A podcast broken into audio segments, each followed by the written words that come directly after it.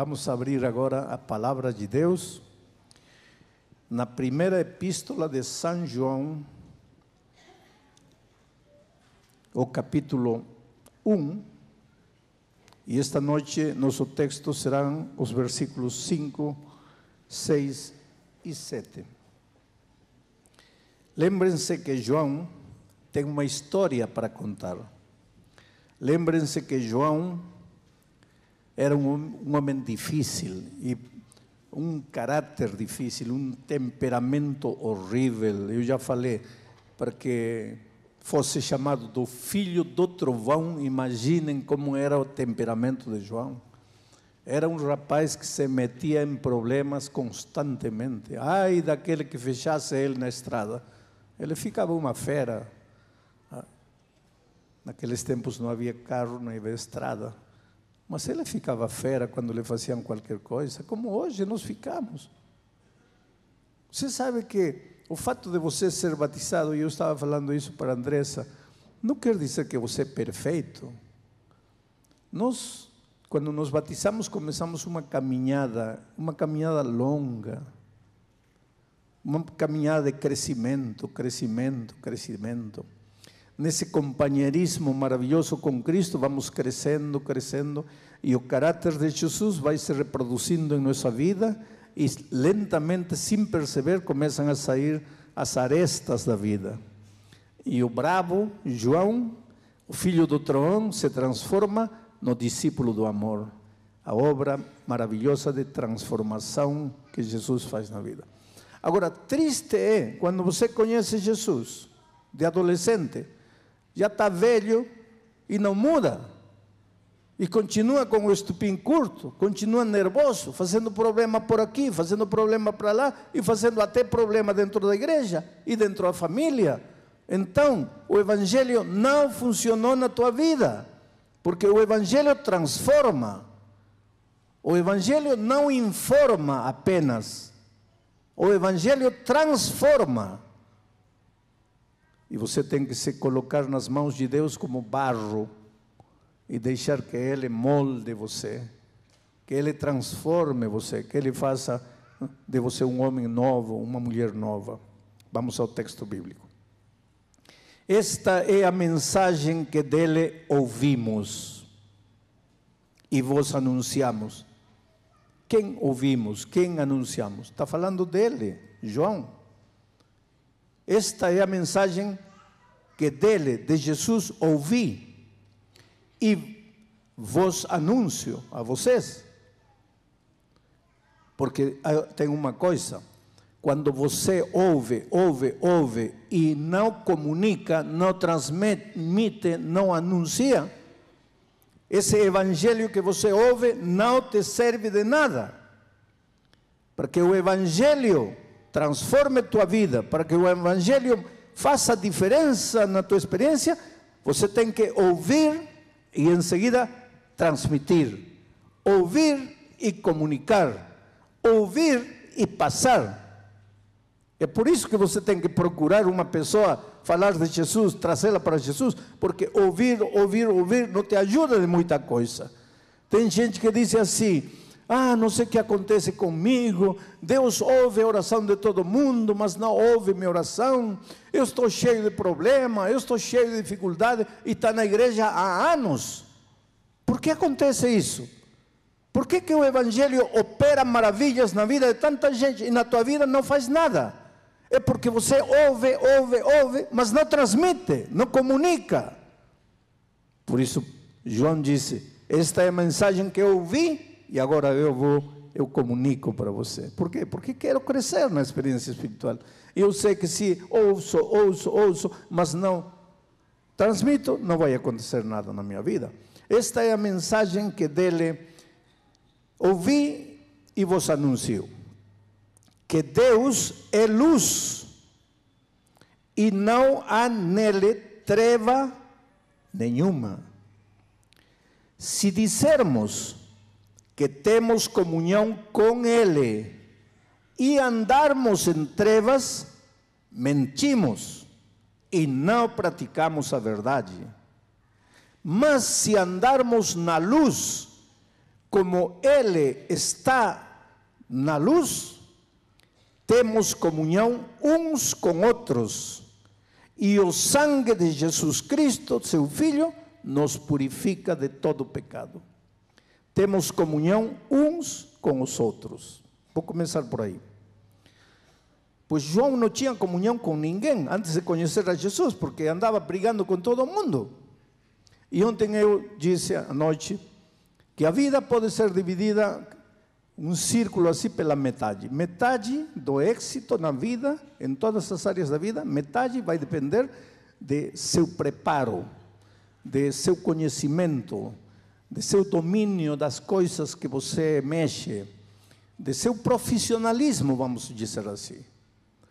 Mas a outra metade depende de seu relacionamento, de sua capacidade de se relacionar com as pessoas, relacionar-se com o chefe, com o colega de trabalho, com o vizinho, eh, relacionar-se com o empregado, relacionar-se com a esposa, com o esposo, com os filhos, capacidade de relacionar-se. É interessante que durante anos as empresas falavam muito no chamado QI, consciente, ou como chamam em, em português? A capacidade intelectual de uma pessoa. QI, eu acho. É, QI. Então, porque o que se valorizava era a inteligência, a capacidade, o profissionalismo, o saber, o dominar. Esse é o bom empregado. Mas de um tempo para aqui, as empresas já não andam procurando QI, Agora as empresas andam procurando uma coisa que se chama IE, inteligência emocional. E que, que, que é isso? Isso é relacionamento.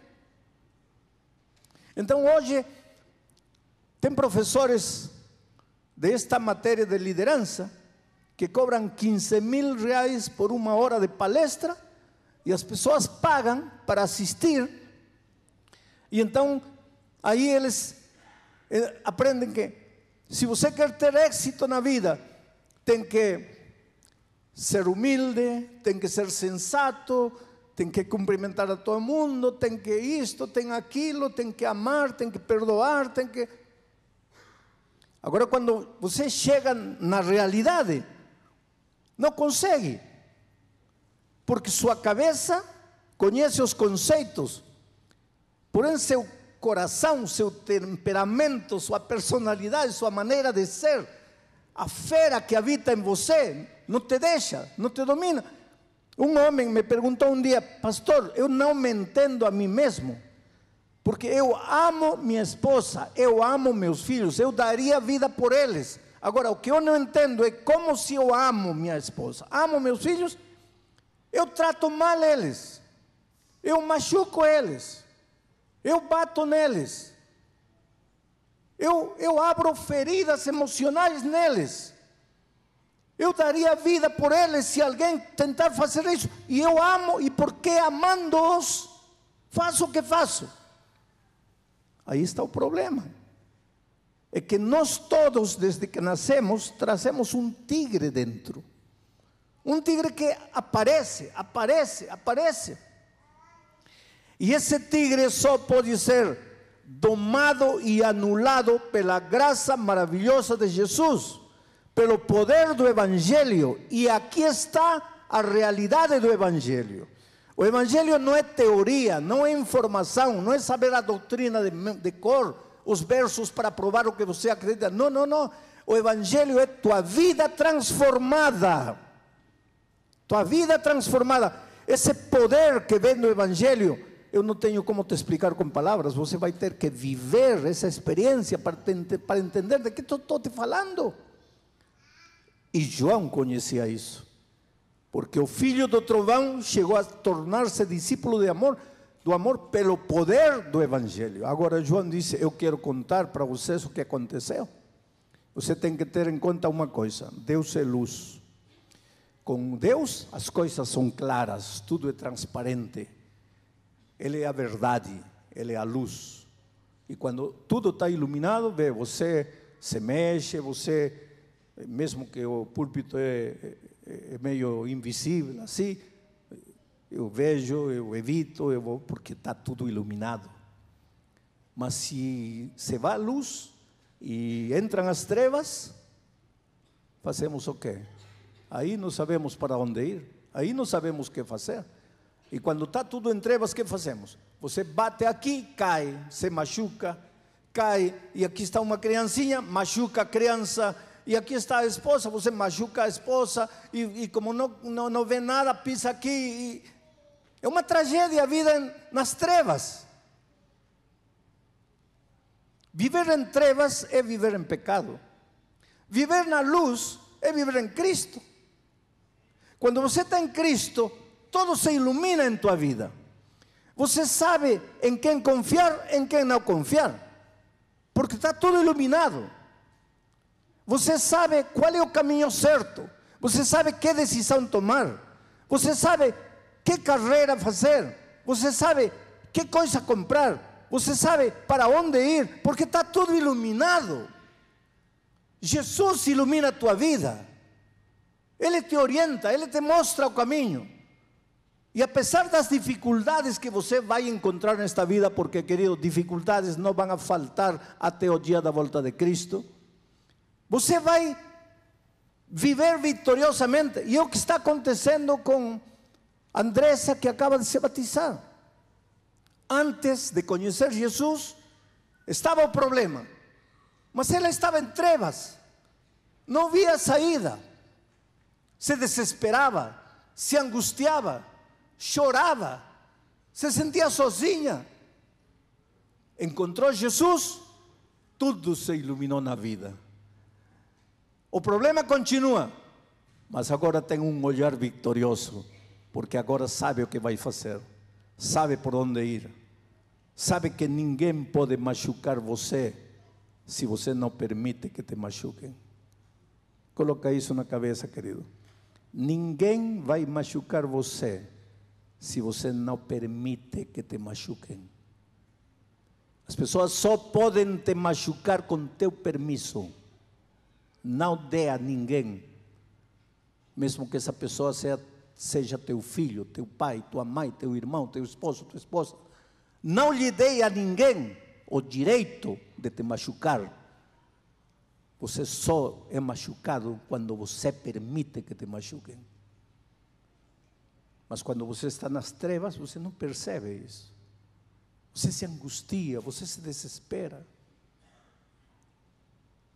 Por que viver nas trevas, ou seja, viver no pecado, é tão pernicioso?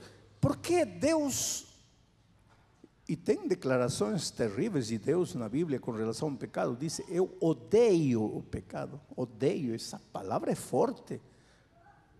Naturalmente é palavra humana registrada aí, mas o que quer dizer é: eu não aceito o pecado, eu não suporto o pecado. Por quê? Por um simples motivo. Você o mais é o mais precioso que Deus tem nesta terra, querido. Coloca isso na tua cabeça. Eu sei que nós vivemos num mundo onde, eh, às vezes, a mídia, por exemplo, te coloca na televisão uma mulher bonita, magrinha, linda, com uma pele maravilhosa, toda produzida. Aí você olha a menina linda e, e você se sente feia, feia e não sabe o que fazer agora. Aí sou uma pobre miserável na vida. Como gostaria de ser como isso? Tudo isso é ilusão, isso não é verdade. Tudo isso é fantasia. Então, Muitas pessoas carregam traumas na vida, carregam essa sensação de derrota, de que não presto, que não sou nada, não sou ninguém. E para remate a vida é dura, se fecha uma porta para você, se fecha outra porta para você. Alguém diz uma palavra sem querer, te machuca, te faz sentir de menos. Você caminha pela vida ferido. Mas aí você pensa que Deus também tem o mesmo conceito que os seres humanos têm de você aqui, mas isso não é verdade. Você é precioso para Deus, Deus te ama. Deus não te vê nem sequer como você se vê. Deus não te vê como você é, Deus te vê. Você pode ser pedra bruta, Mas não te vê, Deus não te vê pedra bruta, Deus te vê como o diamante precioso que dorme dentro de você. Agora, se você entregar sua vida nas mãos de Deus, Ele vai trabalhar com você, Ele vai tomar você e vai ir lapidando, lapidando, burilando, burilando, e um dia vai ser você o que ninguém imaginou que chegasse a ser. Aprende a crer, acreditar no amor de Deus por você. Aceita o amor de Deus, deixe-se amar pelo Senhor Jesus. Então você é o mais precioso. Por que Deus não aceita o pecado? Porque o pecado te destrói. E você é o mais precioso que Deus tem. Como Deus gostaria de te cuidar, de te proteger, mas o pecado te destrói. Deus rejeita o pecado, não aceita o pecado, porque o pecado te destrói. Se o pecado te fizesse feliz, Deus não teria nada contra o pecado. Mas o pecado te torna infeliz, destrói tua vida, destrói teus sonhos, te engana, te cheia de ilusões, te seduz, te faz acreditar que te vai ir bem. Você entra, entra nas trevas sem perceber e quando quer sair já não pode, não encontra porta, não encontra saída, não encontra janela, está perdido, está confundido caminha para um lado, bate, caminha para o outro lado, cai e, e, se desespera. E meu Deus, o que acontece? Para que vim ao mundo? O que, que estou fazendo aqui? Agora Deus te chama para a luz e te diz: Vem, filho. E de repente, quando entra você na luz, aí você percebe que você estava se afogando num copo de água. Você já ouviu essa expressão, afogar-se num copo de água? Oh, querido, afogue-se na lagoa, afogue-se no mar, afogue-se no rio, afogue-se na piscina, se você quiser, afogue-se na tina, mas num copo de água. Só que quando você está nas trevas, você toca um pouquinho de água e pensa que está no mar, porque está tudo escuro. Porque você não enxerga, você sente um pouquinho de água e já se desespera. Quando você entra na luz, de repente vê que um pouquinho de água não passa de pouquinho de água. E você ri. E você diz, mas como estava desesperado? É porque você estava nas trevas. E agora está na luz. E agora Deus chama você e diz: Filho, sai da luz, vem aqui. Entregue-me sua vida. Vamos continuar lendo o texto. Esta é a mensagem que dele ouvimos e vos anunciamos que Deus é luz e não há nele treva nenhuma. Agora, este verso 6 precisa ser analisado. Diz assim: se você diz que tem comunhão com Deus, mas está andando nas trevas, você está mentindo, não está praticando a verdade. E por que diz isto, João?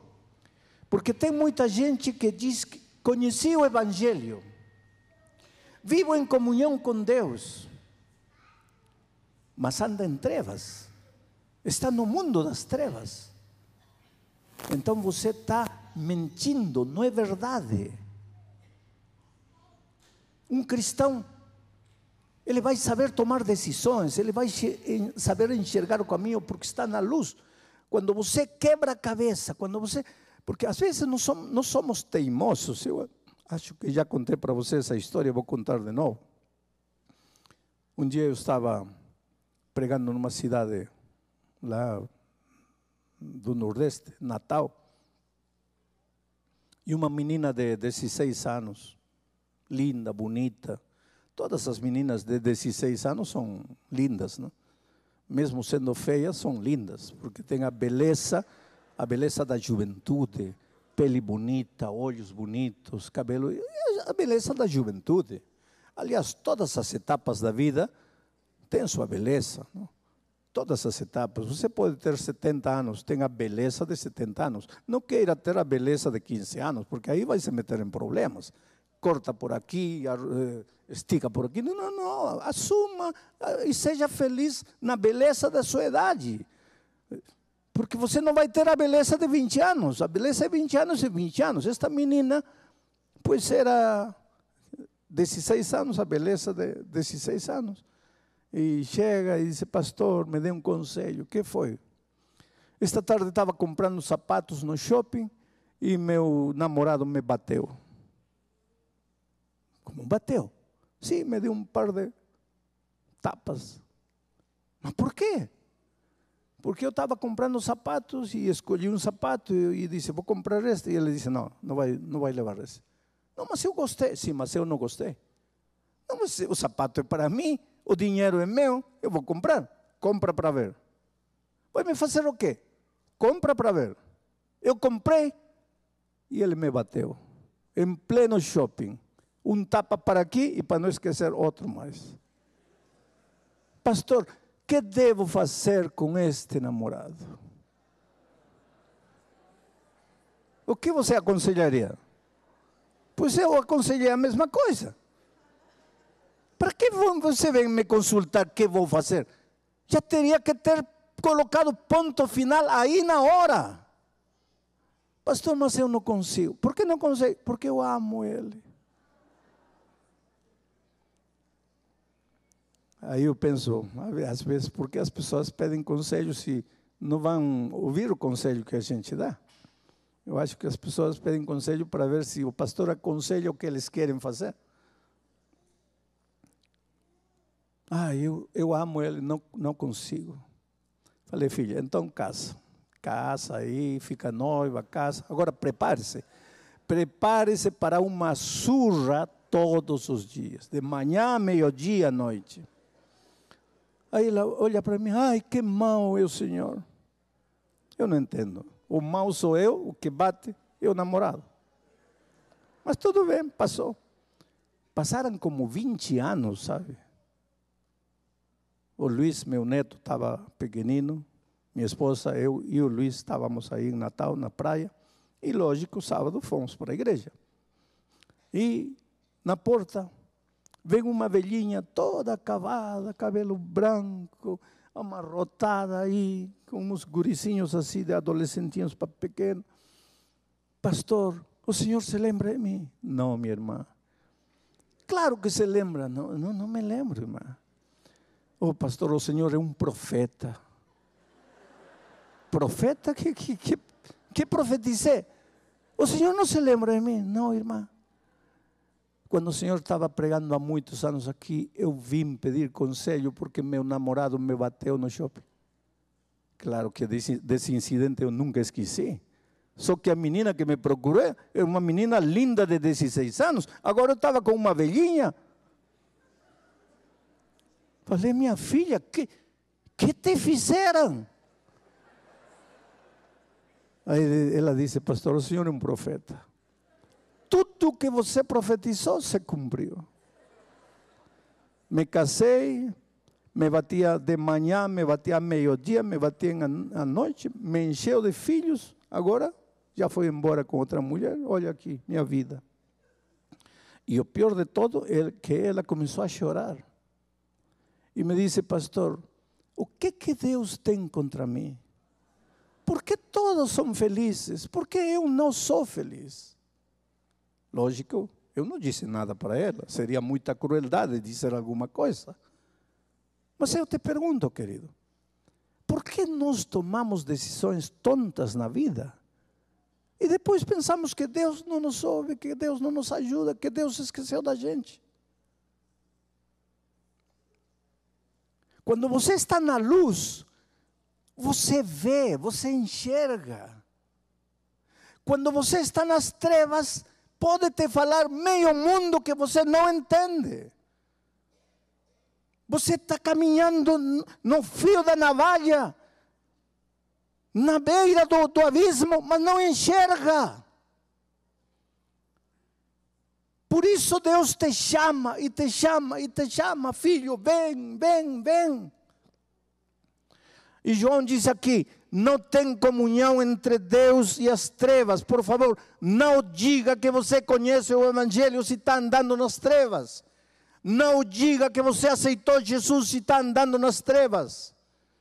Porque não pode andar nas trevas e estar em Cristo ao mesmo tempo. Porque se você estiver em Cristo, está na luz. E qual é a luz?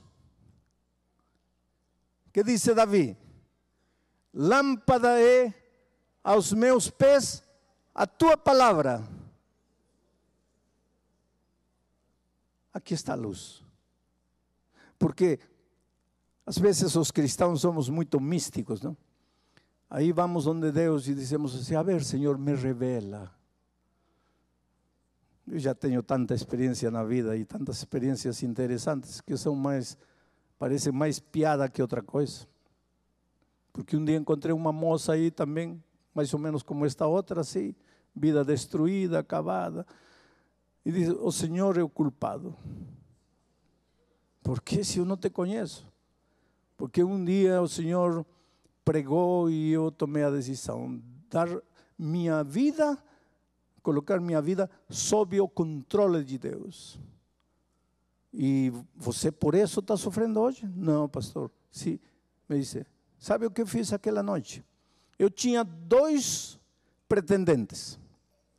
Um cristão, bom menino, lindas qualidades.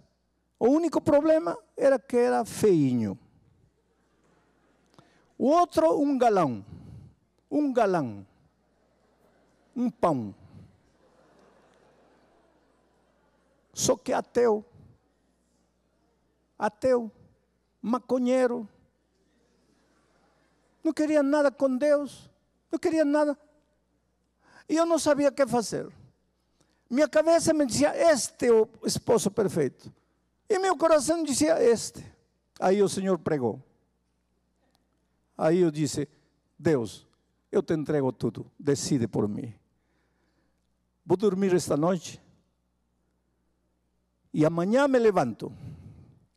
E o primeiro dos dois que aparecer vestindo camisa verde, eu saberei que tu estás mandando esse para mim. Adivinhem quem apareceu com camisa verde bendita no dia seguinte? O, o maconheiro, ateu. E, e casou-se. E hoje é infeliz. Esse que é o nosso problema. Às vezes nós somos místicos. Mas para que você quer camisa verde, camisa vermelha? De onde você tira isso? Se a palavra de Deus te diz, não se case com alguém que enxerga a vida diferente de você, por que você insiste em fazer isso? Por que você não procura alguém que enxerga a vida como você a enxerga? com a mesma esperança, com o mesmo Cristo, com o mesmo Evangelho. Por que você procura alguém que não é da fé? Ah, mas está fazendo discriminação? Não. Deus não é, de, de, é, não é Deus de, de discriminação. Deus ama todos os seres humanos. O que Deus quer é que você seja feliz. E querido, vivendo com uma pessoa com a mesma maneira de enxergar a vida que você. Por mais amor que há, já é um caminho da vida toda que está cheio de pedir perdão, perdoar, aceitar, renunciar, se sacrificar, ceder. Como será com uma vida que não. Você crê em Deus, o outro não crê. Você crê na Bíblia, outro se ri da Bíblia. Você quer vir à igreja, outro não quer saber nada.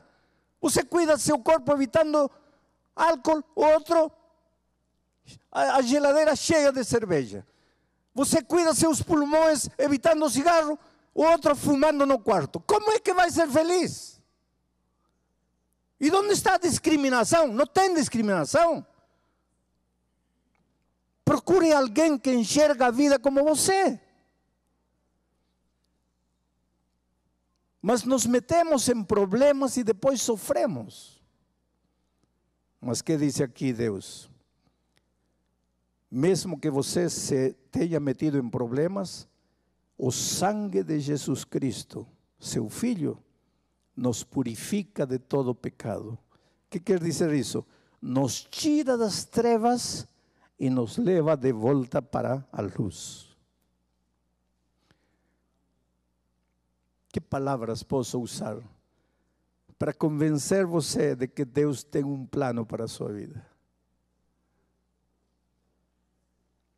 Outro dia eu encontrei, e eu acho que já contei isso para vocês, uma menina de uns 22 anos, vida destruída completamente. E ela me dizia, pastor, que plano Deus tem para a minha vida? O Senhor diz que Deus me ama. Como é que Deus me ama? Quando eu tinha três anos de idade, meus pais morreram num acidente de trânsito. Minha avó me recolheu para me criar quando eu tinha nove, dez anos, minha avó morreu e fiquei sozinha no mundo. Aí uma vizinha da avó me recolheu. Nem tanto para me cuidar, mas para ficar com a casa da minha avó. Quando eu tinha 12 anos, o marido dessa vizinha entrou uma noite no meu quarto e me violou.